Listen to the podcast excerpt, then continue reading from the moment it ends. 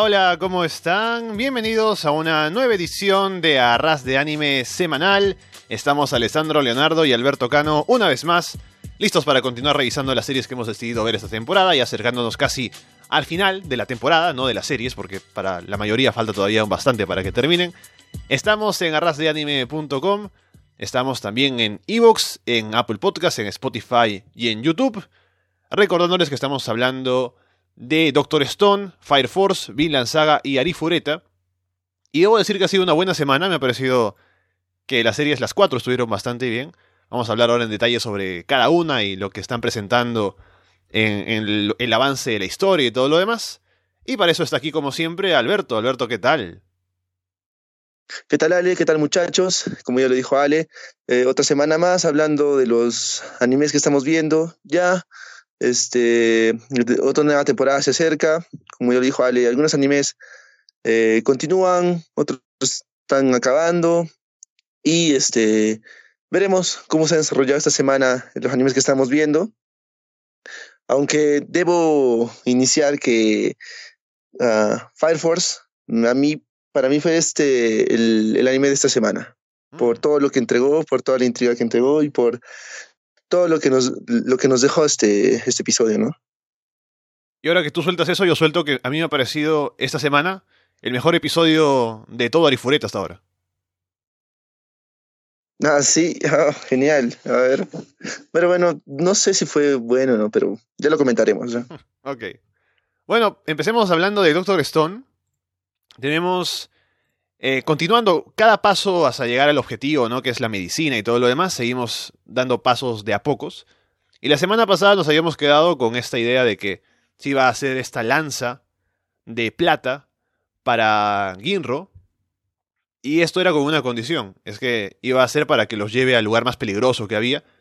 Y aquí se reveló cuál era ese lugar peligroso, porque fueron y era como una especie de, de pozo, ¿no? Pero lo que querían era tener ese ácido porque ahí se hacía un ácido sulfúrico. Y era peligroso porque eso desprende gases venenosos y es capaz de matar a las personas de manera inmediata.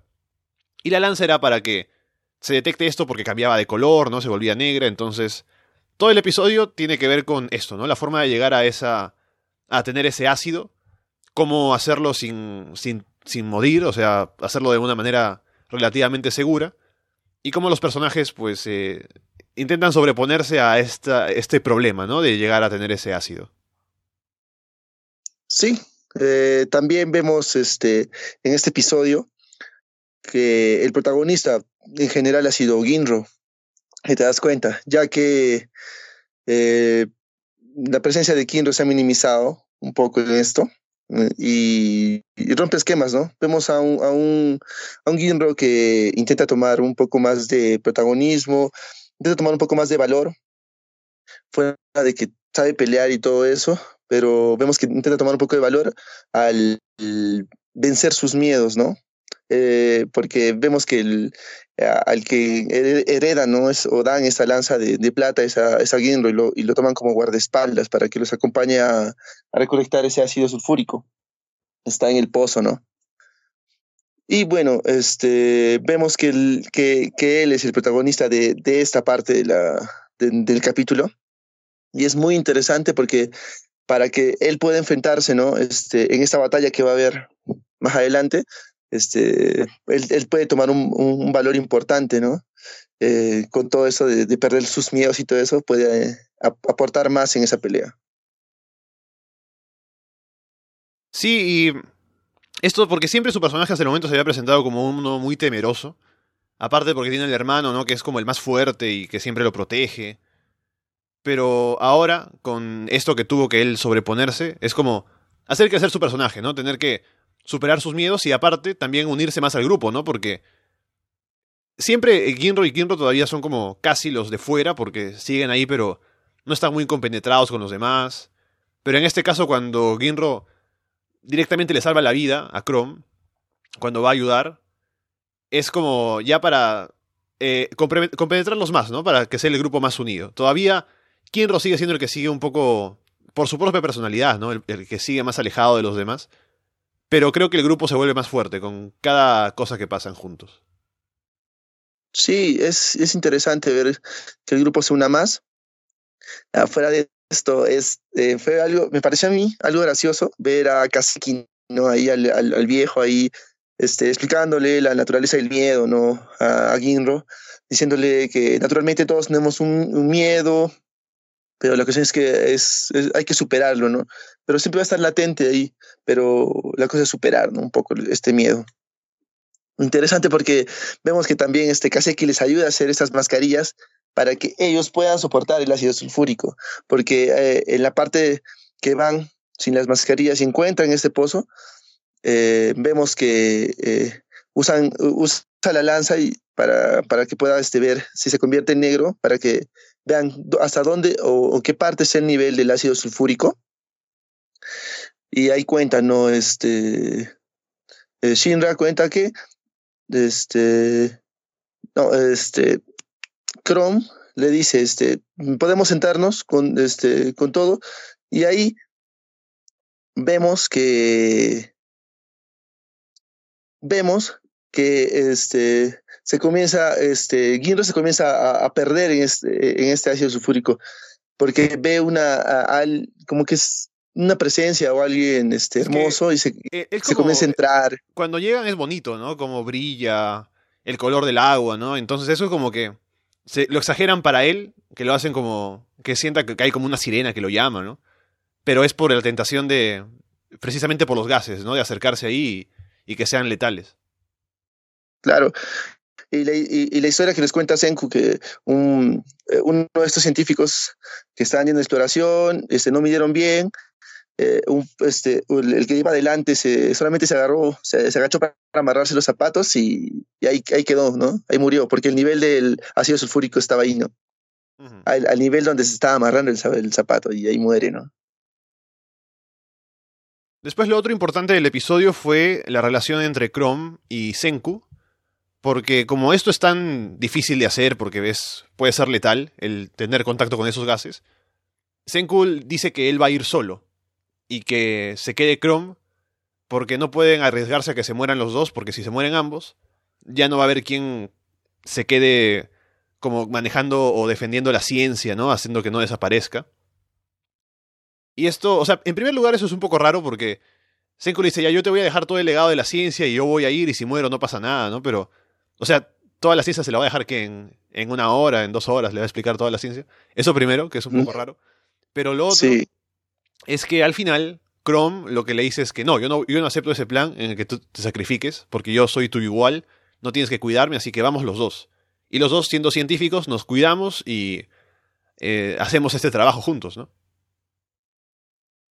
Sí, es, eh, es, un, es un contraste en el cual este, no, Chrome no quiere aceptar la responsabilidad total. Eh, él siente que, bueno, Senku es acá el que, el que tiene mayor, mayor poder, o sea, mayor sabiduría y no lo quiere perder, porque sabes, entiende que por más que le enseñe lo que, lo que le enseñe, igual se van a ir muchas cosas con Senku, porque Senku ahorita es el que sabe más, ¿no? Y es algo extraño, como dices, ¿no? Eh, en cuánto tiempo le enseñe todo, todo eso, toda la ciencia, ¿no? A, Chrome, no, no tiene un poco de sentido en ese aspecto. Otra cosa importante, vemos que Kohaku, eh, reconoce, ¿no? Pues este, a, un, poco, un poco a Chrome como eh, la persona que ha estado más con su hermana y le ha gustado, le ha gustado y quisiera que él sea el que se case con ella, pero sabe que él no, no, no tiene ese lado de pelea, lado de lucha, más es un poco científico. Y le dice, no, pues, este, perdóname, pero si, pero me gustado que te cases con mi hermana, y si en algo, si en algo te sirve, este, puedes casarte conmigo, ¿no? Y creo no acepta, ¿no? Porque dice, ella es dulce y tú eres un simio.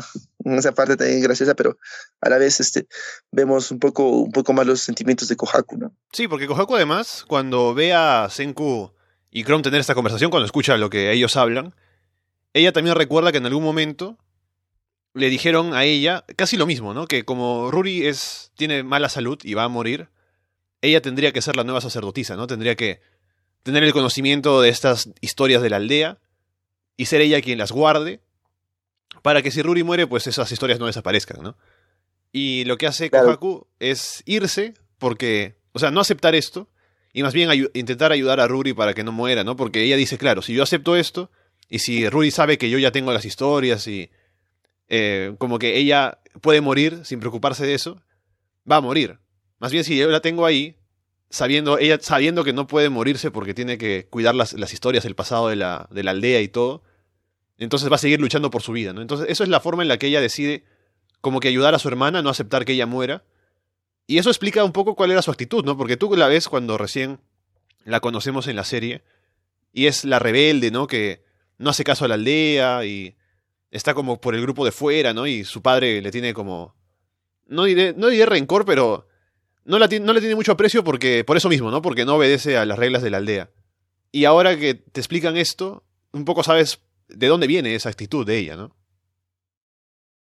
Sí, vemos su actitud uh, en la cooperación de la rebeldía y todo eso. Eh, más que todo es por el, el, hecho de, no formar parte de algo que, que, no le gusta, ¿no? Que es el ser la sacerdotisa, la siguiente sacerdotisa, y tomar un esposo en posesión y que él sea el nuevo jefe, ¿no? Eso más que todo no le gusta. Uh -huh. eh, vemos en general todo este capítulo que ha sido más, uno, para conseguir el ácido sulfúrico, dos, vencer los temores y los miedos de Ginro, y tres, conocer un poco más de cómo es Kohaku, ¿no?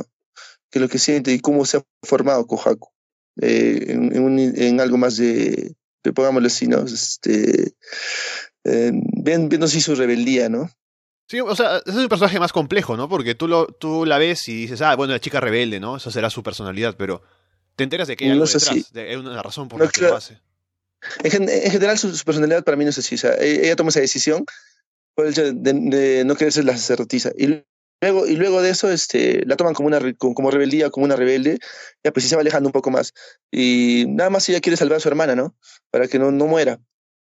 Fuera eso también tiene sentimientos. Es sensible, será una de las más fuertes, pero también tiene su parte sensible. Al, momento de decirle, pues no, creo, eh, tómame como, como esposa a mí, es algo que no, nadie pensaría, ¿no? Que iba a decir. Por, por el temperamento que tiene y por la fuerza que tiene, ¿no? Así que Doctor Stone cada semana avanza de a poquitos hacia el objetivo. Ya tenemos el objetivo en mente, que es la medicina y todo. Ahora veremos, en, cada episodio es que se avanza un poco. Hace tiempo tenemos el objetivo, pero son pasos que se van tomando. Y creo que lo hace bien, o sea, cada episodio nos da no, no demasiado para hablar, tal vez, porque es, es un pequeño paso que se da, como digo. Pero creo que avanza bien, además, como ya decimos, construye personajes alrededor, ¿no? Y arma mejor al grupo. Ahora, por ejemplo, Kaseki está metido ahí ya definitivamente, a pesar de que ya terminó con el trabajo que tenía que hacer, parece que le ha gustado y se ha quedado ahí. Así que me, me parece bien cómo se arma el grupo y cómo va avanzando la historia. Y veremos ahora, pues, qué tan cerca o lejos estamos de el torneo y lo que vaya a pasar. Sí, yo creo que todavía estamos este, viendo partes de cómo van a elaborar ¿no? esta medicina. Y el siguiente capítulo va, creo también de eso. O si no, nos mostrarán algo más de la pelea. Mm, que sí me agradaría ver un poco más de, de eso. Y también saber uh, a pequeños rasgos que nos muestren qué es lo que está sucediendo con el, con el, con el otro pueblo, ¿no? qué es lo que está sucediendo con, con nosotros, pues, cómo están los, este, Yusuriha, Taiyu, qué es lo que están haciendo. O sea, me gustaría saber eso. O sea, no sé si más se van a enfocar en, en, esta, en estas últimas partes, los últimos capítulos, eh, a, a, la compenetración de Senku con este pueblo, ¿no? No lo sé, pero esperemos que haya algo también de, de la otra mitad, ¿no?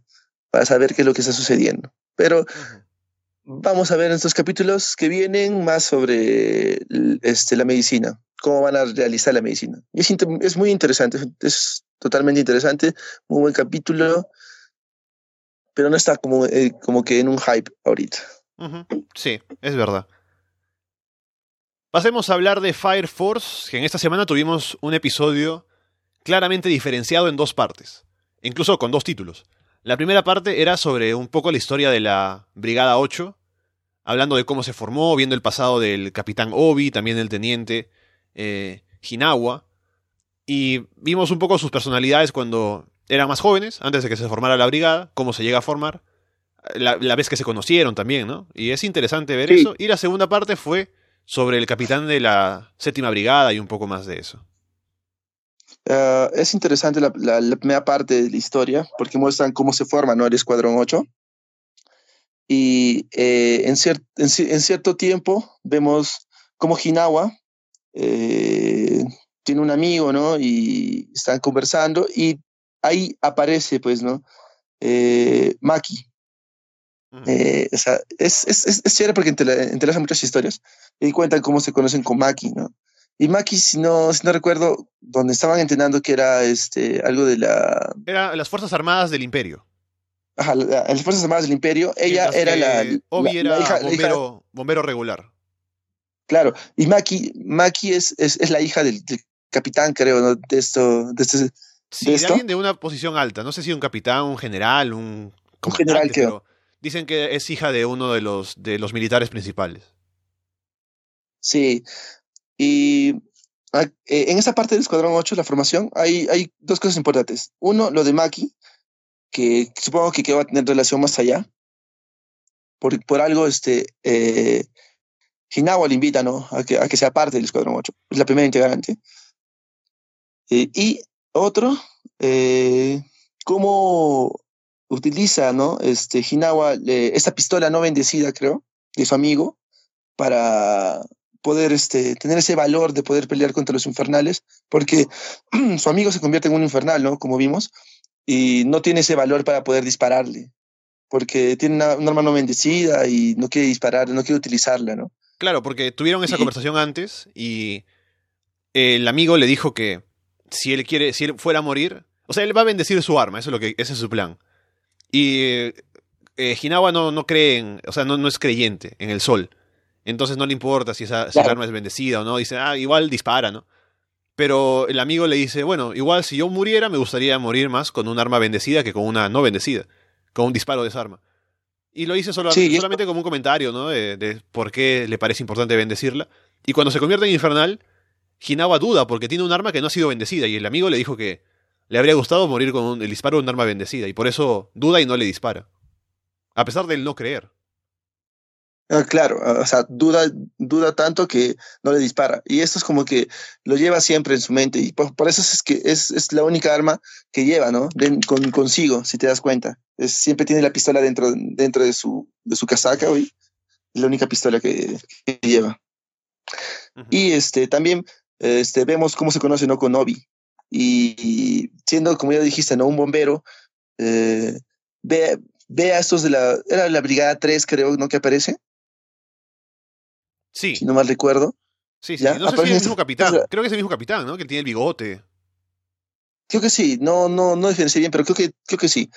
Entonces, aparecen estos de la Brigada, de la brigada 3 y Obi comienza, comienza a decirles, no, este, hay que darle, hay que darle un descanso eterno, hay que darle, este, Mía, que es, que eh, se convirtió en un infernal, y estos, este, más que todo buscan investigar. Dice, no, todavía este, hay averiguaciones e investigaciones, no podemos hacer ese tipo de cosas, y este, no te metas en nuestros asuntos, son cosas nuestras. le dicen algo de puntos. O sea, que un, un, un, infernal que esté, que sea violento, da más puntos a quien lo atrape, ¿no? Y dicen, sí, es la forma en la que yo motivo a mis hombres, que haya puntos por atrapar a los infernales y qué sé yo. Y eso obviamente molesta a Obi porque le dice, bueno, ¿cómo estás jugando con, con, algo que es tan serio, no? Sí, estás jugando con algo que es tan serio, la vida. Y ahí, ahí vemos cómo conversa con una señora, y dice que eh, mi esposo, este, que quieren un descanso eterno y todo eso. Y, y ahí, este, eh, eh, Obi es el que, el que va y, y a lo lejos este, vemos cómo Hinawa, ¿no? Este, lo ve y también se acerca y los dos se, aproximan. Eh, Hinawa es el que, bien, ¿no? Este, realiza el disparo con esta, con esta arma de su amigo. Le da un descanso a ese infernal. Pero también y ahí es donde... es, es Obi quien lo motiva a disparar al final. Mm, claro, sí. Obi es el que, el que lo motiva a disparar, ya que, ya que este, eh, eh, bueno, como es no sabemos, sabemos, que Hinawa es no creyente, este, tuvo que, bueno, decirle o, hacerle entender por, este, cuál es el motivo, ¿no? De, de hacerlo, ¿no? Para, para darle un descanso eterno, para que este, el alma se siente tranquila y todo eso, ¿no? Y a las finales vemos cómo, cómo este Obi decide formar el Escuadrón 8, ¿no? Dice, voy a formar un escuadrón, voy a salir de, de los bomberos, y se va, ¿no? Y, en, y ahí encuentran ese, esa como que es iglesia, y forman, ¿no? El Escuadrón 8. Y, ya, y acá hay lo peculiar, que al final les cuenta y les dice, ¿no? Pues que ya formado el escuadrón y todo eso, eh, fuimos por nuestro primer infernal como escuadrón, y era un infernal vestido de blanco, ¿no? Uh -huh. Eh, está en la, que, está en, que se encontraba en, en Akazuka, creo, ¿sí? En la jurisdicción del, del Escuadrón 7. Sí. Y es por eso que van a investigar por ahí. Uh -huh. eh, en, después de eso se van, ¿no? Con el Escuadrón 7. Antes de pasar a, a, lo de, a lo otro, solo mencionar una última cosa que... O sea, con esta primera historia que nos cuentan, ahora entendemos por qué la Brigada 8 es diferente a las demás, ¿no? Porque se formó precisamente con la idea de que las demás brigadas actúan mal o tienen una forma equivocada de enfrentar las cosas. Entonces nosotros creamos una que tenga más preocupación por el aprecio a la vida, hacer las cosas de manera correcta, ¿no? Así que desde su formación es como una brigada que se opone a las demás. Y también la forma en la que ellos eh, reclutan gente es pensando en su actitud más que en otra cosa, ¿no? Porque ya había dicho Hinawa que le parecía que Maki no era muy buena en sus habilidades, pero sí consideraba que era una buena persona. Así que es por eso que la reclutan. Y eso te hace pensar luego, ya, ¿y cómo llegaron entonces Shinra y Arthur, no? O sea, si hay un proceso de reclutación que tiene que ver, de reclutamiento, perdón, que tiene que ver con la actitud, ¿no? Saber cómo son ellos antes de las habilidades. Es un poco random, ¿no? Que lleguen ahí antes de ser evaluados de esa manera, pero bueno, al final funcionó, ¿no? Pero bueno, ahí está la Brigada 8 ya formada completo. Sí, y, y, vemos como último integrante de Tamaki, ¿no? Porque ha sido ya pues cesada o, o sacada del Escuadrón 1 por el, el incidente que, que, hubo, ¿no? En los anteriores capítulos que vimos. Uh -huh. Y bueno, tenemos todo, toda la conformación del Escuadrón 8 y pasan a, a, a las averiguaciones y las investigaciones este, en la jurisdicción del Escuadrón 7, ¿no? Sí, y esto, porque ya habíamos visto a este, al, al capitán del Escuadrón 7, habíamos visto en el episodio anterior que decían que era muy tradicional, ¿no? Que ponía el apellido antes del nombre, también era rebelde. Sí. Y dijeron también que era el más fuerte de todos. Entonces, cuando van a la jurisdicción, es como muy separado, muy diferente a lo, a lo demás que hemos visto en la ciudad, ¿no? Porque no es que esté en otro lado, porque supuestamente es solamente la jurisdicción, es decir, un lado de la ciudad, un, un, espacio de Tokio, pero es con casas muy de estilo muy tradicional japonés, también como... Es básicamente otro mundo, ¿no? La, la, gente se viste de manera diferente en lugar de la forma moderna del resto de la ciudad. Y eso es parte de lo que se supone que es la creencia de este tipo, ¿no? Que tiene otra forma de ver las cosas, que no acepta el nuevo régimen, el nuevo imperio y quiere mantener la tradición antigua. Sí, y es interesante también ver a la gente que eh, cuando hablaron con, ellos y, aparte de que vemos cómo uh, se sucede eso del infernal dentro de, de, de esta jurisdicción del, del Escuadrón 7. Eh, vemos que hay una, hay una viejita que dice, ¿no? Este, déjame ver, le dice, le dice a China, no, déjame ver cómo, cómo le da un descanso eterno a este, a este, a este amigo, ¿no? Tiene, que tiene un nombre, no recuerdo cuál. Y este, a Cantaro, ya, se llama Cantaro, el, el pata que se convirtió en infernal, y la viejita quiere ver a, a cómo le da un descanso eterno. Y aparte, ella, ella le dice ¿no? a Shinra, a todos los que estamos acá en, en, en este lado, en esta jurisdicción, este, nos gustaría que el capitán del Escuadrón 7 es este Shinom, ¿no? ¿Sí? este, nos den, él nos dé el descanso eterno y, y, lo haga, porque él lo hace de una manera peculiar, ¿no? Con su mano, ¿no? Él, él mismo se introduce su mano dentro del infernal, ya que, ya que él tiene un poder enorme.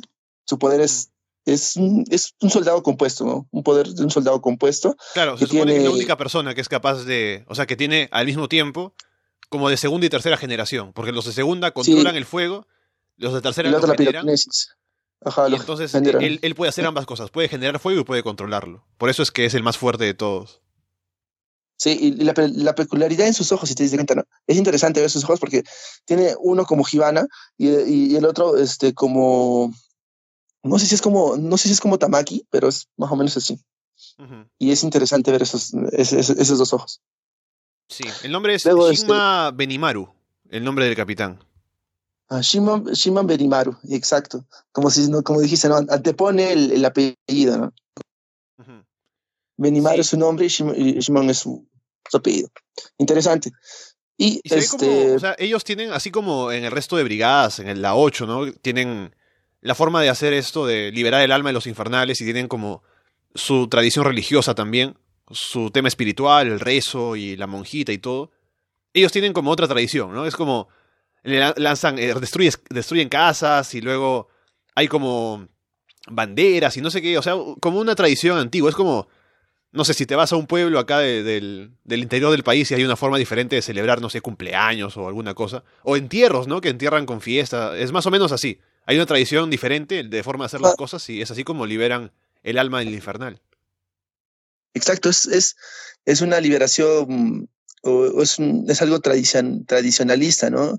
Porque ya vemos cómo, cómo es este, esta jurisdicción, es, es algo este, de, Japón, uh, de un Japón antiguo, ¿no? Vemos cómo son las casas y todo eso, y aparte este, la forma como dan el descanso eterno a, este, a los infernales, ¿no? Es muy interesante ver esto. Es, es por estas cosas que yo pongo este, a Fire Force como el episodio de esta semana por todo lo que por todo lo que nos ha entregado y aparte ver, ver el poder de, ese, de este capitán de la, del Escuadrón 7 y, y, que nos mencione sus poderes y qué es lo que puede hacer, me pareció muy, muy, pero muy genial. Sí, de acuerdo, a mí también me gustó este episodio, creo que fue el mejor de la semana. Y ahora la mala noticia, no sé si sabes, pero Fire Force va a parar por dos semanas, no va a haber episodios. No, no, no busqué, no leí. ¿Por qué? ¿Qué fue? ¿Qué pasó? va a haber como una, un campeonato de atletismo, creo. Y por eso van a parar dos semanas y regresan eh, ya el día que sería el... Estamos hablando de que sale viernes, saldría el 11 de octubre todavía.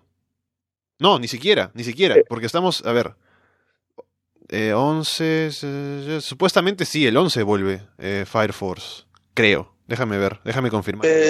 Me parece que sí, mm, va a tardar pero no sé si está, no sé si está, este, estaba ya pues, este, escrito que iba a ser solamente eh, 12 a, a 12 a 13 capítulos, creo, no sé. No, supuestamente si dura los 24 al menos. Si dura los 24 va a ser este, va a ser largo, o sea, no va a tener una, una, una temporada, pero ya pues de acá un buen tiempo todavía, ¿no? Estaríamos, estaríamos esperando para, para el siguiente verano, creo yo, el, la siguiente temporada de Fire porque sí, sí anunciaron que iba a haber esta temporada, acabando esta, ¿no? Y no sé, pues, este, de cuándo esté compuesta este, si es que de 24 va a ser grande y el tiempo, el tiempo para, para otra temporada sería muy largo, ¿no? Y aparte con esta para que me estás diciendo, también no demoraría mucho. No sé si la, si la que emite eh, este Fire Force es la misma que emite Vinland Saga. Ah, este, o sea, yo, yo sé que, a ver, déjame, déjame revisar eso, ahora te digo. Pero yo, o sea, yo, yo lo que sé es que eh, Fire Force está transmitiendo ahora mismo en, en Funimation. Y Funimation, Vinland, Saga está en Amazon Prime. Ahora, hablando de quienes producen las series, supuestamente, aquí está, a ver. Fire Force. Es que más que, más que todo las, las productoras y todo eso están regidas a la, la, televisora, porque la televisora las emite o no las emite dependiendo del, del contenido que cual este, tenga por ese momento o, la información que tenga que pasar ese momento. Por ejemplo, este, lo del tsunami que pasó con este, Vinland Saga fue por eso, ¿no? Este, hubo, hubo una amplia cobertura de esto que decidieron no transmitir, no, no pasaron la televisora este, bien lanzada. Y es por eso ¿no? que se alargó un poco más. Pero ya el, ya el capítulo estaba hecho porque soltaron este, eh, trailers y escenas en la página de, de YouTube que tienen. Y sí. El estudio de Fire Force es David Productions y el estudio de Vinland Saga es WIT Studio. WIT Studio, sí. Lo que parece el inicio con la moto. Sí. Shingeki y todo. ¿no? Shingeki, claro, eso es Shingeki. Bueno, entonces, este, no sé si es parte de la productora o la televisora la que no, la que, la que hizo la para, pero bueno, Este, Debe ser la esperaremos un buen televisión, porque parece que se cruza con eso que se va a transmitir del, del atletismo, pero bueno, serán dos semanas sin Fire Force. Sí, serán dos semanas sin Fire Force. Veremos cuántos capítulos son, si son los 24 en total o, o no sé, será menos, pero de todas maneras tenemos programada una segunda temporada para Fire Force, sí, está de hecho. Y este ver, ¿no? Este, cuándo, cuándo será lanzada o cuándo, o cuándo habrá indicios, ¿no? De eso también. Pasemos a hablar de Vinland Saga ahora. Tenemos un episodio también interesante. Eh, en primer lugar, porque meten un tema de las creencias al inicio, ¿no? Cuando tiene Torkel capturado al príncipe. a Canute. Canute eh, se lo está llevando. Y, y se ha visto ya en el episodio anterior que Canute es creyente del cristianismo. Tiene ahí un cura con él, ¿no? Y hablan acerca de esto, ¿no? Y Torkel más o menos compara, ¿no? Cómo se supone que, que son, que es el dios de, cristiano y Jesús frente a los dioses nórdicos, ¿no? Como Thor y Loki y... um, estoy pensando en el padre de Thor, ¿cómo se llama? Od- Odín, ¿no? Y un poco comparando Odín, ya, claro. quién es más, más o menos quién es más fuerte, ¿no? Porque supuestamente, según lo que ellos saben, se supone que Jesús, o sea, lo han visto por ahí una estatua, ¿no? O alguna pintura de, de Jesucristo, y lo ven como muy flaco, como que es muy, muy débil. Dicen que es mago, que eso sería como su fuerza. Pero ellos dicen, no, seguramente Odín y Thor son más fuertes que él, así que no pasa nada con el cristianismo. Acá, hay dos puntos de vista religiosos, ¿no? Uno, que, es lo de Canute, que es la que es que este rezar, tener, creer en Dios y todo eso en Jesús. Y otra es la de los dioses nórdicos, ¿no? La creencia que tiene Torkel. Pero, si te das cuenta, son dos cosas diferentes. Uno que va a ser dios de Dinamarca, que debería creer en estos dioses a- este, eh, nórdicos, y otra que es este Torkel, ¿no? Que está a los lados de los ingleses, que más que todo son religiosos, ¿no? Y también te muestra cómo es la diferencia en cuanto a la actitud, porque ya hemos visto que Canute claramente no quiere pelear para nada. Se estuvo escondiendo el episodio anterior. Y no es como que sea alguien que de verdad pueda comandar un ejército. Pero está metido en un mundo en el que esto es la forma de, de- de- comportarse, ¿no? De la pelea, la guerra, que es lo que manda la, la creencia que también está asociada con los dioses nórdicos. Pero como él está tan influenciado por el cristianismo, al parecer, es una forma también de moldear su personalidad, ¿no? No, es para generar polémica otra vez, ni discordia, como lo hemos venido haciendo en anteriores capítulos, pero no, este, si te das cuenta, eh, cuando vieron a Canute, no saben si es mujer o si es varón. Pero Claro. sí tiene, o sea, sí es varón, ¿no? O sea, sabemos, o sea, no de antemano cre- sabemos que es varón, pero aún ellos no tienen, no notan una diferencia con el cabello, con, con las facciones que tienen, ¿no? Con la cosa de- también de, de no pelear y todo eso. Bueno, eso hablaremos al final con la revelación de la cara de Canute, pero por ahora lo otro que podemos comentar es que el plan de Torkel es ir hacia donde está el ejército principal de los daneses. Él tiene 500 hombres y quiere enfrentarse a un ejército que tendría 16.000. Y esto, el, el tipo que acompaña a Canute, que no me acuerdo el nombre, el que es su cuidador, ¿no? Quien lo ha criado, le dice, pero estás loco, ¿cómo vas a hacer eso, no? ¿Qué, te- qué sentido tiene enfrentarte con esa cantidad de hombres al ejército completo? Pero Torkel está convencido de que puede hacerlo. Entonces, él está en camino a eso y además le habla del Valhalla, ¿no? Continuando con esto de las creencias, que dicen que el Valhalla Sí, es un lugar Valhalla. sagrado en el que, a- al que se puede llegar solamente si uno muere en batalla, ¿no? Con ese honor del guerrero. Sí, vemos este, también lo que dice que como las valquirias vienen y te llevan después de haber peleado, ah, luchado arduamente, ser un buen guerrero, un guerrero bravo, haber luchado en batallas, vienen, vienen estas este, valquirias y te, y, y te llevan, ¿no? Eh, después de eso, eh, vemos que también, ¿no? Como toda sociedad de sangre que tiene Torquil de pelear, vemos cómo eh, el ejército de Canute intenta recuperarla, ¿no?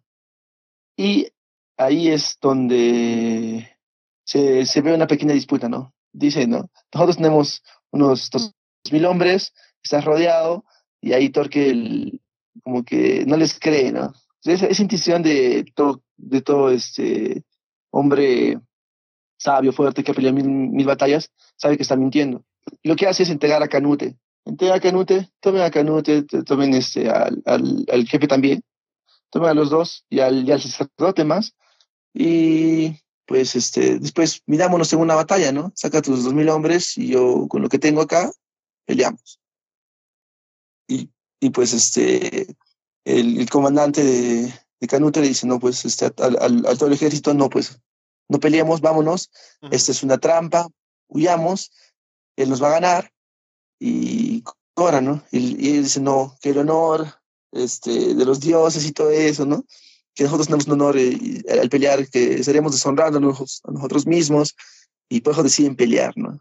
Y esa parte va más aferrada a los dioses nórdicos y, ya de todo ese legado que dicen que por Odín, que mi legado y todo eso, este, por eso más que todo pelea, ¿no? Y eso, y eso, y lo tiene bien grabado todo el porque este, él, él los incita a pelear, porque se supone que ellos iban a huir, pero él los incita a pelear. Claro, aparte les da a Canute como para decirle, ya no tienen excusa, o sea, no, no van a decir que no peleamos porque no queríamos lastimar al rehén, ¿no? Sino que ahora sí podemos pelear, no pasa nada, y si escapan son cobardes. Sí, y esa cobardía es como que los viene dentro de él y, van a que, iba y ellos creen que van a quedar marcados de por vida, ¿no? Después lo que tenemos es la llegada de Askelat y su gente, que ocasionan un incendio para confundir ahí a la gente con el humo primero, también con el peligro del fuego. Y Askelat envía a Thorfinn para que rescate a, a Canute. Ya le dijo que eh, le, le, describió cómo está vestido, ¿no? Y el objetivo de ellos, como ya se sabe, es llevarse a Canute para tener, tenerlo como algo que se pueda después vender, ¿no? Ya sea a un, a un lado o al otro, a Inglaterra o a Dinamarca. Porque seguramente a un, una persona tan importante es alguien a quien quisieran recuperar o, o, capturar algún lado o el otro. Entonces eso es lo que les conviene. Y Thorfinn es el encargado. Y Jorn le dice a Askeladd que puedes decir lo que quieras, pero al final parece que confías bastante en Thorfinn, ¿no? Porque no lo manda solo a sacrificarse, sino confías en que va a poder cumplir con la misión. Askeladd dice, no, sí, o sea, no tiene miedo, ¿no? Entonces que, vaya, que se lance ahí, que haga lo que sea, pero al final creo que es verdad, ¿no? Que ya confía más en Thorfinn, en, su capacidad como guerrero. Y Thorfinn es capaz de llegar ahí, eh, llega al lugar donde están ahí peleando, se encuentra con Torkel de nuevo, y Torkel lo reconoce, aparte cuando habla con él, recuerda que le había mencionado que era hijo de Thors, y ahí le dice, ¿no? Yo conocí a Thors, es el único hombre que es más fuerte que yo, y tienen como un momento ahí en el que hablan, Thorfinn se queda pensando en esto que le dice, ¿no? Sobre su padre. Al final terminan separándose porque por el incendio y todo no conviene que peleen, pero Thor le dice, ya nos veremos luego. Eh, la parte de la conversación de Torkel con Thorfinn es muy interesante porque le dicen, ¿no? Pues, eh, el único que es más fuerte que yo ha sido tu padre, ¿no? Tu padre es el más, fuerte más fuerte que yo, ha sido más fuerte que yo. Y eso es como que un hype que a, a Thorfinn, ¿no? Pues le, le, le, todo, ¿no? Dijo, él, él conoce porque Thor, este, le, le dio el nombre de su mamá y, y cuando le dio el nombre de su mamá, es como que también se, se emocionó un poco. Digo, él, él, conoce a mi papá y al saber que es el, que mi papá es más fuerte que él, entonces no sabe qué pensar en ese momento. Y después de que cae el tronco y lo separa, ahí dice, este, ahí las palabras de, de que ya nos veremos después, eh, los dos tenemos un mismo destino y ahí veremos quién gana, ¿no? Quién es el más fuerte. Y al final vemos este que Thorfinn le dice, no, pues este, a, ese comandante de, de Canute, le dice, no, pues he venido por ella, he venido a, rescatarla, ¿no? A salvarla y a llevármela. Quisiera ver el, y bueno, ¿no? Y se la lleva donde está este Askeladd. Llega donde, antes, de que menciones que se quite la que se quite el casco, me parece curioso que lo reciben como con mucho como, como el príncipe, eh, claramente, ¿no? Como arrodillados y mostrándole respeto, a pesar de que en realidad lo que quieren es tenerlo bajo su, bajo su control para poder venderlo luego. Pero lo tratan bien, ¿no? Para un poco engañarlo de que sí, lo, lo están cuidando, ¿no? Y al final... Es que ese es... Ese es, la, ese, es la, la, el, meollo, pues, de, de Askelar, ¿no? El, el ser, el, eso de ser astuto en, en, las cosas es lo que bien le sale a él. Eh, ya, ya, ya, lo vimos en otras, en, en, otras peleas con los franceses, ya lo vimos también con, con la pelea con, con Tors, y pues no, es, no esperaba menos de, de, él, ¿no? Tener esa astucia de poder engañarles, decir, de arrodillarse y decir, no, este, mi, mi futuro rey, este, aquí estamos para protegerte y todo eso. Uh -huh. Y bueno, después de eso, llega, ¿no? El momento de decir, ¿no? Este, quisiera ver el rostro de, de, de, de mi rey al, que, al cual voy a proteger, ¿no? Y se quita, ¿no? El, el casco. Y vemos, ¿no? Esa impresión de, tiene facción de, de, de él, ¿no? Con un cabello largo y tiene facciones de, de ser varón. ¿Te das cuenta, no? En el rostro. Tiene un poco. Claro, pero facciones... tiene también, o sea, es también, tiene facciones también delicadas, o sea, por eso cuando lo ven, se preguntan si es príncipe o es princesa al final. Y al, y al final no sabemos tampoco, porque puede ser el hecho de que haya estado siempre con el casco y que no quiera pelear, nunca haya hablado en público, porque cuando le preguntan cosas al inicio del episodio no habla. Y también como cuando le dicen que se quite el casco, el que lo, el que lo acompaña no quiere que se lo quite, por algún motivo. No sé si será por la cara, ¿no? Por cualquier cosa. Pero no sabemos, a lo mejor sí es mujer y lo han escondido, o han intentado que esto no se sepa toda su vida, o, o es varón, pero es como que muy delicado. Así que todavía eso creo que está en duda. Sí, porque, porque te acuerdas que en anteriores podcasts hablamos de esto y no teníamos nada eh, en concreto por las facciones y todo eso que se mostraban, y aparte por lo que se mostró en el, en el opening, y pensamos que era mujer desde un inicio, pero mmm, la forma como hablaban, como le decían príncipe, es alguien varonil, ¿no? Es, un varón. Y al quitarse esto, veo que tiene facciones de un, de, pongámoslo así, de Thorfinn, como de varón en el rostro, pero tiene unos ojos, del, unos ojos delicados y un, un cabello como de mujer, ¿no? Que aparte de eso, aparte de eso, su carácter y todo eso hace, hace presenciar otras cosas. Veremos más adelante qué nos dicen de esto, qué cosas más nos, nos sueltan, pero por el momento no, o sea, por el momento de lo que teníamos por entendido no era, ¿no? O no sabemos si es en verdad eso, si es varón o no. Nos deja entonces ahí con esa intriga y se, se, pone interesante lo que vaya a venir ahora y que ya tienen al príncipe con ellos y lo que vayan a hacer, así que veremos qué pasa si se vuelven a encontrar con Torkel pronto o no. Pero ahí dejamos a Vinland Saga para pasar a lo siguiente, que sería Arifureta. Y ya te decía que me gustó mucho este episodio, y esto lo digo en comparación con los demás, ¿no? Que ha sido una serie no muy buena por momentos, ha tenido algunas escenas que pueden ser rescatables, lo que quieras, pero no es que haya sido una gran serie. Pero me ha gustado mucho este episodio porque creo que ha sido sólido. Ha tenido, primero, la presentación de un nuevo personaje, que es Miu, la chica Tritón, que es súper linda. Después tenemos eh, buena comedia, me parece, en el episodio, y también buena acción. Así que pienso que ha estado bastante bien.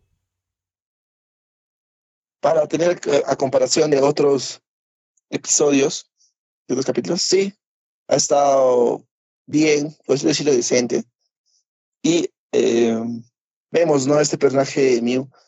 Ya sabemos de antemano, fuera de, fuera de, de ver a Mew como un nuevo personaje dentro de, de esto de, de Rifureta, vemos que ya se convierte esto en un Aren, ¿no?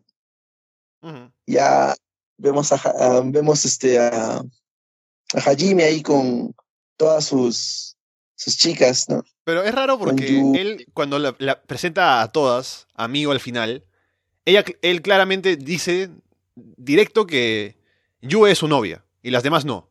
Pero ellas claramente están todas enamoradas de él, ¿no? Y todas quieren tener un bebé suyo, ¿no? Pero él, la relación oficial es Yue y él. Y es oficial, es, es, está hecho, eso ya está dicho, pero las demás están ahí que no se rinden. No, claro, pero si te das, te das cuenta en todo el capítulo, eh, la conversación que tiene Yue con Tío Clarus es, es algo para ver si tiene celos, si en verdad este, siente que nosotros somos una distracción para, para Hajime. Pero no, ella las toma como normal porque sabe que Hajime la ama a ella y ya tiene algo, ya tiene algo con ella que desde el inicio le dijo pues que te quiero llevar a mi mundo y quiero que tú, sé, que tú estés conmigo, ¿no? Dentro de mi mundo. Y, y claro, vemos ciertas partes en las cuales ellos están más juntos y más compenetrados que con Juve o las pocas veces que está con Juve o con Tío Claurus, ¿no? Pero bueno, a raíz de eso vemos que eh, también ellos no se rinden, pero cada una tiene su, su propósito de estar con, ¿no? con, con Hajime. Vemos un poco lo que habla también Tío Claurus, lo que se ve como su papá le dice, ¿no? Que va a haber alguien que va a cambiar todo esto. Y ella cree que es este Hajime. Por eso se, se va de su pueblo, dice, voy a buscar una aventura, voy a intentar protegerlos, voy a ver qué es lo que sucede fuera de, fuera de acá este, gente del pueblo, hermanos, me voy. Así. Y dice, ahí, ahí, es donde se va y supongo no sucede lo de la, controla, lo, la controlan y todo eso, ¿no? Uh -huh. Y sí. ahí también vemos cómo, cómo también la... Como, o sea, es como una persona que se preocupa por su comunidad, ¿no? Parece que es como la que quiere defender a su pueblo. Y eso, o sea, con lo que hemos visto de ella hasta ahora, que normalmente su personaje es más o menos negativo, ¿no? Porque tiene todo esto de ser masoquista y siempre se burlan de ella. Y, y... pervertido pervertido. Y tiene todo esto, este, esto que es como su característica principal. Pero se ve este otro lado de ella que la hace quedar un poco mejor, ¿no? El hecho de que ella quería eh, buscar alguna cosa. O sea, porque ella estuvo en, en la guerra con, con, Dios. Y ahora, sí. con todo lo que ha pasado, ella quiere defender a su pueblo y le han dicho que va, va a llegar alguien que va a poder vencer a Dios, ¿no? Y, y poder ayudar a que no pase otra vez una tragedia como la que pasó. Sí, y es interesante también como Hajime la acepta, ¿no? Que al llegar para dejar a, este, a Will Kudeta, al final pide un pase más, ¿no? Para ella, ¿no? Uh -huh. o a, y le da, le, le dan eso más, o sea, y ella se siente aceptada por, por Hajime, ¿no? Y ella, ella, ella, le dice, este, maestro, tiene que, tiene que contratación de maestro para Hajime. Sí, o, o amo también. De ahí ser. vemos que, o amo, también amo. También vemos cómo el capítulo se desenvuelve en, en lo que es esta banda de comerciantes atrapados de monstruos. Y ahí vemos este, a Mew y a. ¿Cómo se llama este pescado que, que vio? Este, Lehman. A Lehman. Eh, y ven, ven este pescado y ven esto y, y se dan cuenta que, que uh, ah, o sea, hay, hay, alguien que trafica ¿no? con esto. Uh -huh. Y este, encuentran a, a Mew. La, la, el primer, la primera este, visión de, de Hajime es dejarla en un lugar seguro. La dejan en un lugar seguro y estos traficantes la vuelven a arrestar. Claro, pero para esto, el tiempo que pasaron con ella y la, la cuidaron, él y Shia, hace que ella se sienta muy, muy cómoda con ellos, ¿no? Que les agarre mucho cariño y por eso cuando la dejan en un lugar seguro, no quiere dejarlos y se pone a llorar. Y luego cuando la capturan otra vez, Jaime ya va pues molesto a, a enfrentarse a la gente. Sí, se siente aceptada más que todo con ello, por todos los cuidados que, que, que tuvo. Ya pues, este, ella, ella trata como hermano, ¿no? Hajime. Va, Hajime después de que la rata por segunda vez, ¿no? Va a rescatarla, organiza un caos en toda la ciudad, pero al final la rescata y es gracioso, ¿no? Como de, de decirle, eh, hermano, Hajime le dice que le diga solamente Hajime y esta le dice papá, ¿no? Y como que se queda con esa connotación de papá.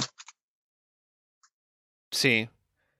Mira, hay un par de cosas que en el episodio me parecen que, o sea, que no tienen mucho sentido, o que tal vez es un poco raro, ¿no? Porque cuando empieza el episodio, lo primero que vemos de Mew cuando está ahí atrapada, ¿no? Y lo tienen los, los traficantes.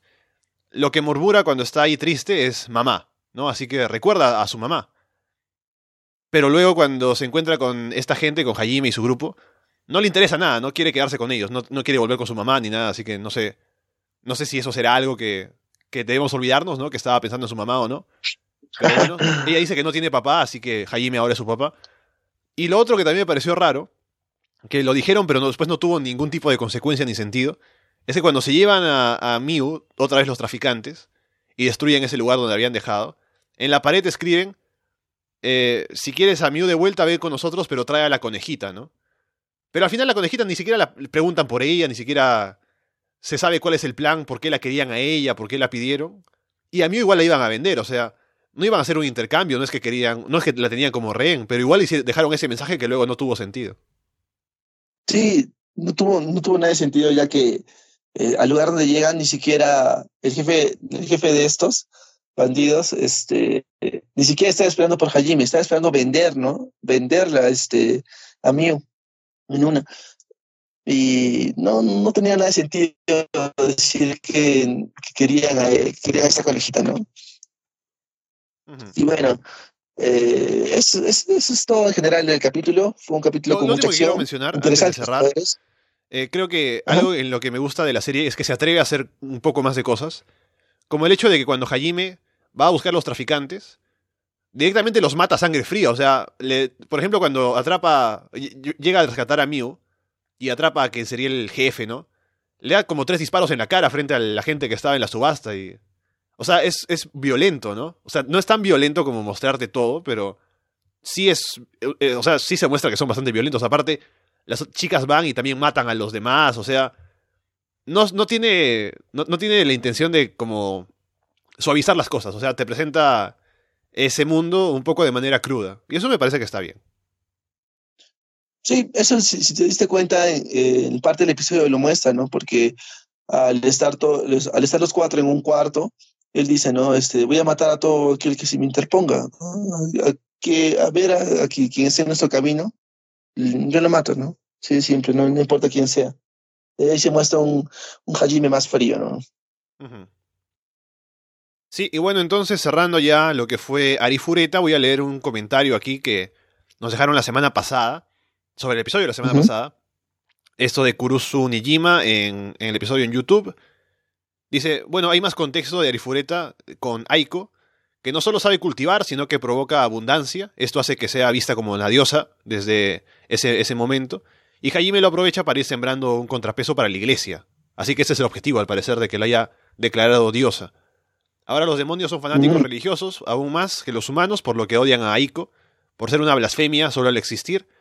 Y si en la novela se describe más ampliamente la, la tentación de estos a Shimizu, se describe más, y su muerte, si bien no es un, no es un gran drama, sí se toma en un punto de, sí es un, punto de inflexión, ya que todo es definitivo y son cosas con las que lidiar incluso al considerar volver al mundo original, tras ser Jaime un asesino y, y la meta de Jaime no cambia, solo se amplía de volver con Yue y ahora volver con todo el equipo. Mm, interesante, interesante lo que nos deja. Este, es, eh, esa muerte de ese, compañero es un punto de inflexión fuera de eso, ¿no? Fuera de tal, ¿no? Para, para, ver este, que se supone que, bueno, ¿no? Pues se fueron todos y todos tienen que regresar al mundo real. Y pues al, no regresar con uno es algo atroz, ¿no? No pueden condenar hasta por, por asesinato, ¿no? Claro, sí, sí, sí. Y también tengo otra cosa que se, se, me pasó leer, o sea, no sé si quieres agregar algo más de eso, o si no, paso al otro comentario. Ah, este, y la única cosa que, que y, no, y, la única persona que tiene este, el poder, la potestad de poder este, decir que, que sí o no es la profesora, ¿no? Sí, como, como sabemos, ¿no? Es Aiko. Sí, parece que por esto de declarar la diosa la veremos más y será más importante, según nos comenta aquí en, el, en esto que nos dejó. Y después tengo un comentario que me olvidé de leer cuando estábamos hablando de Vinland Saga, de Andrés Bahamonte en la página web en arrasdeanime.com que dice, a mí me llamó la, atención mucho la conversación entre Askeladd y Thorfinn. Eso de que eventualmente este lo iba a terminar siendo... Iba, a ser asesinado por este, ¿no? Dice que Askeladd nunca va a ir con la intención de matarlo, en ninguno de sus futuros duelos, y más allá de que utiliza mucho el rencor de Thorfinn hacia él, a su favor, creo que la verdadera intención por la cual no es capaz de asesinarlo es el profundo respeto que le generó Thors en el encuentro que tuvieron. Recordemos que Thors no mató a ninguno de sus subordinados. Me da esa sensación. Tal vez me equivoque, pero. porque no leo el manga. Pero me gusta pensar eso, ¿no? Que sería el, orgullo de. o más bien, el respeto de Askeladd a Thors, lo que hace que no. no quiera matar a Thorfinn y que lo cuide. Sí. Yo creo que también es eso. El respeto que, que le tiene porque este, él, desde el primer instante de haber matado a Thors, pudo haber dejado a Thorfinn porque sabía que Thorfinn estaba en el, en el, en el barco y pudo haberlo botado, pudo haberlo matado, pudo haberlo dejado por ahí, pero decide seguir con él, ¿no? Y vemos cómo, se desarrolla y cómo se inmiscuye dentro con, con Askeladd, ¿no? Thorfinn se, inmiscuye con, con Askeladd y fueron una buena relación. Y aparte de eso, este, vemos cómo Askeladd no, no siente ese, ese rechazo hacia él, ¿no? Más bien este, un poco de respeto. Y sí, yo creo, y siento que es también por, por lo de su padre, ¿no? Por lo que generó Thor en esa, en esa pelea. Porque no mató ninguno de sus subordinados, como bien lo dijeron, como bien lo dijo, y este, respetó más que todo. Ya las peleas, las tradiciones y todo. Bien, es el momento ahora de hablar de algunas series que vienen en la temporada de otoño, que ya empieza pronto. Y tenemos algunas candidatas ya para al final decidir cuáles vamos a ver. Pero a ver, mencióname una que tú tengas así más o menos clara para, para ver ahora que viene el otoño. A ver, yo tengo una clara que es uh, No Guns Life, que me la recomendaron. Este, me parece muy interesante porque eh, es, un, es un anime más que todo de conspiración, intriga, algo así como de detectives. Como detectives, ¿no? Un poco. Tiene una vibra como de Cowboy Bebop, más o menos. Ajá, tiene una vida como de Cowboy Bebop. Y es interesante porque ves a este personaje y tiene una cara de un arma. O sea, es tan interesante y tan a la vez este, saber por qué tiene esa cara o todo eso. Y es lo que básicamente se va a referir todo este anime, ¿no? Lo que van a investigar a, partir de eso, ¿no? Sí, yo también había visto esa serie, o sea, había visto la recomendación, y me pareció interesante, la tenía ahí también un poco guardada por si no la mencionabas tú. Pero sí parece que va a estar buena, así que también me llama la atención. Yo la que te puedo mencionar es una que se llama Mugen no Junin, o Espada del Inmortal, que según veo aquí, no es una serie como las demás, no sale listada así junto a las otras, sino que es una ONA o una serie de internet, pero sí va a tener algunos episodios, no sé cuántos vaya a tener, sé que va a transmitirse por Amazon Prime, y parece que va a ser desde el 10 de octubre, creo. Y según he visto el tráiler, es sobre samuráis, no sé mucho la historia, no, no me he puesto a leer demasiado, pero tiene muy buena animación, también es bastante violenta, se ve muy sangrienta, pero parece estar buena, es de un manga que ya tiene bastantes años, se hizo una adaptación hace también un tiempo, esta sería una nueva versión, una nueva versión actualizada, pero luce muy bien, así que yo pienso que, encima que yo soy fan de las historias de samuráis y todo, la tengo ahí como una serie que me gustaría ver y al final veremos pues cómo, cómo lo hacen, ¿no? Si al estar como esta serie de, de internet se sale o la sacan toda entera o la sacan semana a semana, ya veremos cómo, cómo hacen esto. Interesante. Este, sí, también, este, como, como lo dijiste, eh, esta, esta, esta, serie de No Guns Live también se va a estrenar el 10 de, el 10 de octubre, por ahí, mm. al igual que... Según veo acá es el, el 11, el 11 de octubre. Eh, no Guns Live eh, dice acá el 11, creo. Yo la tenía, yo tenía el 10. La que sí tengo el 11 es la de la, la siguiente que, que vi, que también me, me, trajo, que es Kabukichu Sherlock, que también es de investigación y todo eso, que trata, de, trata más o menos de siete personajes peculiares que van a, que van a este, formar parte de una investigación, algo así. Vamos a ver cómo se inmiscuye tanto la historia, que es muy interesante. El tráiler, si lo recomiendo, sí la vi. Y esta sí este, se estrena el 11 de, el 11 de octubre. Mm, las, mayormente todas, todas esas nuevas series se están estrenando del, el 10 y el 11. No sé si tengas una que se estrene después de, de, de, esta fecha. Al menos que he visto, no. Porque la otra que tengo también por acá es Beats, Beats Stars. O Beats Stars, ¿no? Que es todo Star. junto. Que es de unos animales. O sea, es como. Sí. Eh, una serie con animales antropomórficos, ¿no? Así como, imagínense si han visto Bojack Horseman, ¿no? Esa, esa serie de animación de Netflix es parecido. O sea, los animales son como personas. Eh, esta serie se supone que es en una escuela, ¿no? Que, como un anime normal, pero con animales así siendo en lugar de las personas, quienes interactúan. Y el personaje principal es como un lobo, parece que lo marginan o algo por el estilo. Y parece que es una muy buena trama, según la gente que ha leído el manga. El lo único que me preocupa un poco es que la serie está completamente hecha con animación a computadora. No es animación tradicional. Ah, claro. Es, Pero... es, es, algo así, la, la, la animación, como te, te, si te diste cuenta en el tráiler, es algo así como este, alifureta en ciertos tramos de la historia, ¿no? Sí, pero creo que el hecho de que sea completamente así y no solo por partes, puede hacer que sea un producto un poco más coherente, ¿no? En su presentación visual Y aparte el estudio que se encarga de hacerlo, que ahora mismo no tengo el nombre, es el estudio... Toho Animation. es- Sí, acá exactamente creo que se llama Orange. eh, que es, sí, Orange, que es el estudio encargado de hacer el- esta serie que se llama Land of the Lustios, que no he visto, pero sé que tiene reputación de ser buena en su utilización precisamente de esa animación a computadora. O sea, es como de las series que la gente señala para decir, sí se puede hacer bien, porque mira cómo lo hicieron en eso, ¿no? Y salió bastante bien. Entonces, creo que si tenemos ese precedente, puede ser una serie que no solo sea buena en historia, sino que también luzca bien, a pesar de que sea toda computadora. Um, mira, acá estoy, leyendo, acá estoy este, viendo y leyendo una referencia que me acaban de enviar.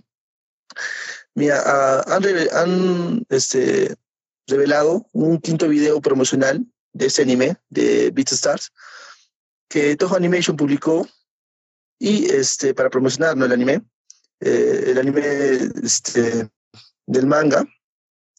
Y el video dura este, casi 10 minutos y muestra prácticamente el primer episodio, ¿no?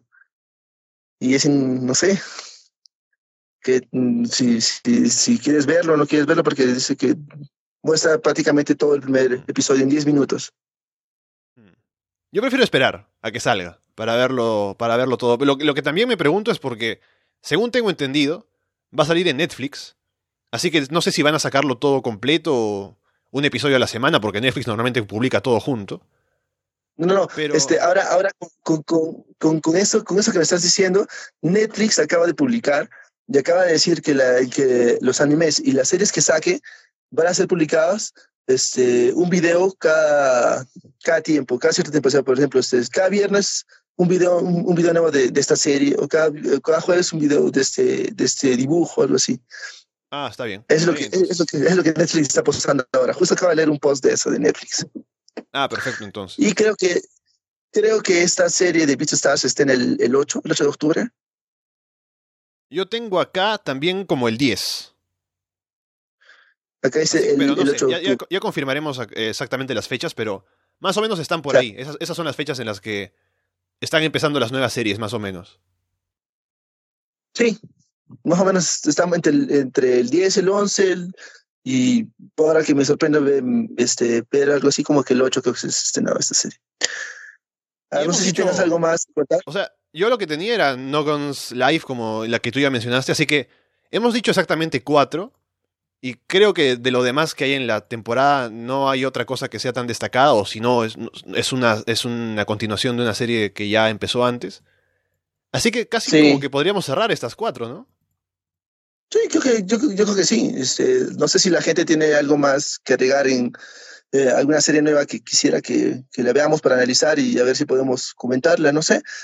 Ya que solamente por el momento tenemos estas cuatro y las demás ya vemos que son continuaciones de, ciertos animes, segundas temporadas, terceras temporadas, cuartas temporadas. Y este, si tienen alguna recomendación por el momento nos podrían soltar algo, ¿no? Para observar y a ver si la elegimos, ¿no? Porque por el momento tenemos estas cuatro. Sí, ahora hasta que empiece, pues, que llegue la fecha para que empiecen las series, para decidir si vemos estas cuatro, agregamos otra más ahí para discutir si la vemos o no. Pero bueno, con eso vamos cerrando por el episodio de esta semana. No sé si quieres agregar algo más Eh, antes de cerrar, si has visto alguna cosa. que, que quiero agregar algo más. Justo este me pasaron y también o, vi por Facebook así que tú que estás viendo Boruto, no sé si te diste cuenta que este Boruto va a tener este como que eh, en, en los siguientes episodios va a tener una remembranza, va a ir creo que al, al, al futuro, no que al pasado, y va a tener un arco con Naruto de, de, de, de joven, ¿no? Mm, va a haber un arco de Naruto con joven. O sea, es, es in- es interesante, es lo que estaba viendo. TV Tokyo anunció que el nuevo arco para el anime Boruto eh, es Naruto Next Generation. Se estrenará en octubre y contará con el personaje principal de, de Boruto y una versión joven de Naruto juntos, ¿no? mm. El canal ha revelado una imagen mm, casi promocional del arco donde se, sí se ve, ¿no? Este, a Naruto y a Boruto juntos. Y este, este nuevo arco conmemora el vigésimo aniversario del manga original de Naruto, ¿no? Más que todo. Mm. Ah, está bueno. Entonces, yo no, no estaba enterado. Yo sí estoy viendo Boruto. El, el último episodio que vi estuvo. Estuvo bien. Estuvo mejor que la mayoría. Pero esto que me cuentas hace que esté interesado en ver a ver qué hacen, ¿no? Eh, especialmente si es el aniversario. Querrán preparar algo como especial, ¿no? Para celebrar los años de, Naruto. Así que sí, claro. curioso. Y bueno, yo, yo lo que puedo comentar es que esta última semana acabó la primera temporada de Fruits Basket. Y estuvo muy bien. Ah, Fruits Basket, genial. me gustó mucho más de lo que esperaba que me gustara. Y puedo adelantarles que pronto tendremos un episodio aquí. Yo voy a invitar a alguien para hablar de, esta primera temporada de Fruits Basket, hablando también del manga, de la serie original que salió hace varios años. Así que estén atentos para cuando suelte eso por acá. Muy buen anime. Sí, interesante, muy buen anime. Eh, por el momento no tengo nada más. Creo que esa es la única información que me han dado. y este. Otra cosa más, para los este, que les gusta jugar, creo, Pokémon Go o algún este, Pokémon, vemos que la nueva serie que va a sacar, y aparte el, nuevo juego que va a sacar, que es este Pokémon Sword and Shield, sacaron algunos, algunos Pokémon, y, aparte se sacaron de, no sé si tienen en mente, de la primera generación, Farfetch, que es ah. como un, un, un patrón así, sacaron su, evolución en este, en este nuevo arco que tiene ¿no? de Sword and Shield, sacaron su evolución, que es un Farfetch blanco con un escudo y un palo más grande, ¿no? como una espada más grande. Mm. Sí, eso sí lo vi, eso sí lo vi, imagínate. Eh, recordando pues, a, Farfetch. Recuerdo el episodio de Farfetch en, el anime, que era bueno, que tenía como su palo, ¿no? Y era un, un Pokémon medio rebelde. Y luego en el juego no es tan bueno. O sea, yo en el juego yo lo tenía porque me recordaba ese episodio y decía, ah, seguramente es un, es un Pokémon fuerte, ¿no? Al final no, no, sirve para nada, pero ahí está al menos el recuerdo del episodio. Sí, aparte es, es un Pokémon que este Pokémon Go lo tienen como solamente por zonas, ¿no? Y es un Pokémon, digámoslo así raro, porque solo se puede encontrar creo que en Japón, por ahí. Y solo, solo, sale, solo sale en Japón. Y aparte de eso, este, en, en, en, anime, en la serie también mostraban como que su carne de este Pokémon es deliciosa, no sé, como para cocinar. Mm. seguro la evolución sabe mejor incluso, pero bueno, ahí dejamos el tema. Por ahora, vamos cerrando. Ya les dije que pueden escribirnos en arrasdeanime.com. También estamos como Arras de Anime en Evox, en Apple Podcasts, en Spotify y en YouTube. Y con eso dicho por ahora, los dejamos de parte de Alberto Cano y Alessandro Leonardo. Muchas gracias y esperamos verlos pronto. Hasta luego muchachos, hasta la siguiente emisión del próximo podcast.